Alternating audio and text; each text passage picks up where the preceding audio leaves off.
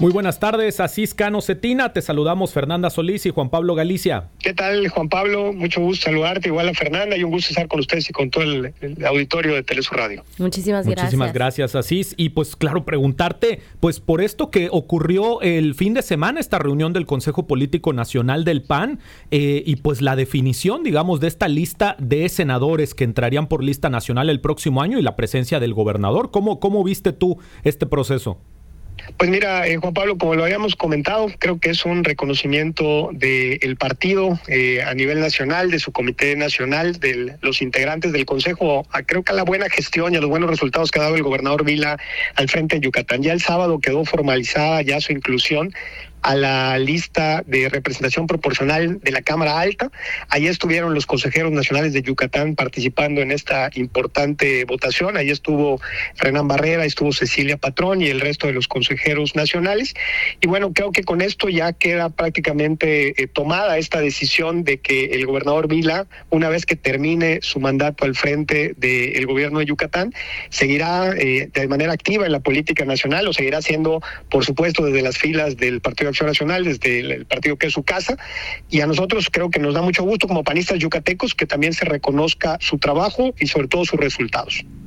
Así es, preguntarte también, no solamente por el, gobernador Mauricio Vila, sino con todo lo que se ha estado hablando acerca de las otras personas que están ahí. Hablamos de un Marco Cortés, por ejemplo, que ya salió también Xochil Gálvez, pues a defender de cierta manera el hecho de que se esté incorporando, pero desde Acción Nacional, ¿de qué manera se recibe que un, un Marco Cortés, por ejemplo, esté también en esta lista?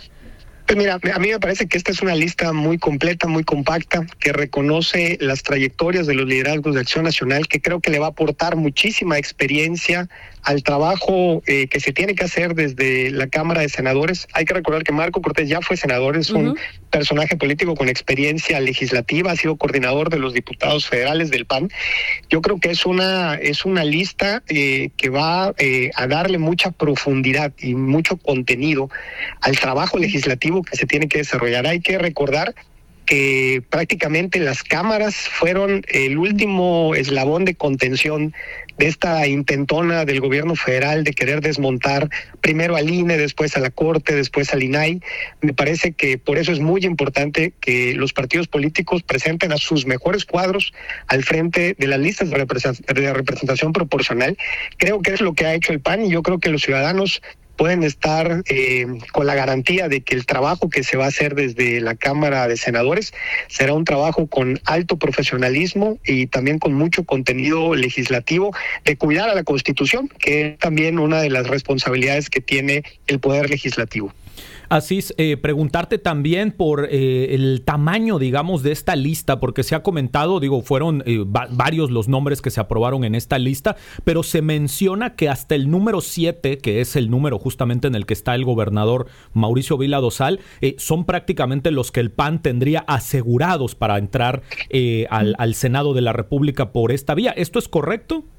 Sí, bueno, hay que recordar que la integración de la lista de representación proporcional está en función del porcentaje de votos que se reciban en la elección presidencial y los cálculos que se han realizado es que serán entre 9 y 11 posiblemente, 8 y 11 en los perfiles que terminen eh, ingresando a la Cámara.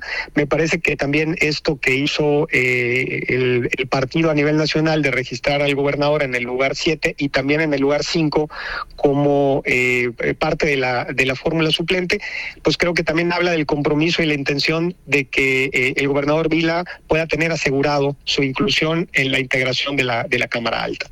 Así es, preguntarte también, eh, con el, ahora vemos ya que va a, pues digamos, a regresar Ricardo Anaya a la escena pública, al menos aquí en México, con ya, pues un puesto, digamos, siempre estuvo presente, estuvo pues, en redes sociales sobre todo, estuvo presente en el partido, sabemos, pero ahora ya con una eh, senaduría, porque pues también tiene uno de los primeros, primeros lugares en esta lista, que es lo más probable que sí llegue ahí.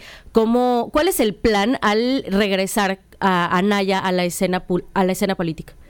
Pues mira, eh, Fernanda, yo te tomaría lo que patinadamente señalas. Creo que Ricardo nunca se ha ido de la política. Creo que Ricardo eh, encontró la manera de seguir participando en la vida pública, sobre todo a través de las redes sociales, pues en un eh, también en una manera de contestar a esta persecución de la que fue objeto, primero por parte del gobierno federal anterior y segundo después de, de este gobierno que también hemos visto que no se tienta la mano para utilizar el alcance de las leyes para perseguir a los opositores. Creo que Ricardo Anaya es un activo del Partido Acción Nacional, ha sido también coordinador de los diputados federales del partido, tiene experiencia legislativa y yo estoy seguro que hará también un excelente papel desde eh, la parte que le toque defender desde la Cámara de Senadores los principios y los postulados de Acción Nacional.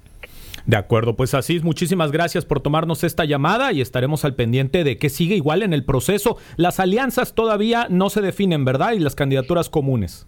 Sí, Fernando, eh, Juan Pablo y Fernanda, muchas gracias por la invitación, la oportunidad de estar con el auditorio. No, el tema de las alianzas eh, todavía no está en, etapa de definición. Hoy seguimos nosotros en eh, el desarrollo de nuestro proceso interno, avanzando municipio por municipio, distrito por distrito. Ayer estuvimos con nuestro candidato Renan Barrera en el municipio de Tequit, con muy buen ánimo, y así seguiremos recorriendo todo el territorio de Yucatán dentro de esta precampaña que la ley establece con ese fin. De acuerdo. Pues muchísimas gracias a Ciscano Cetina, presidente presidente del PAN aquí en Yucatán. Gracias, Asís.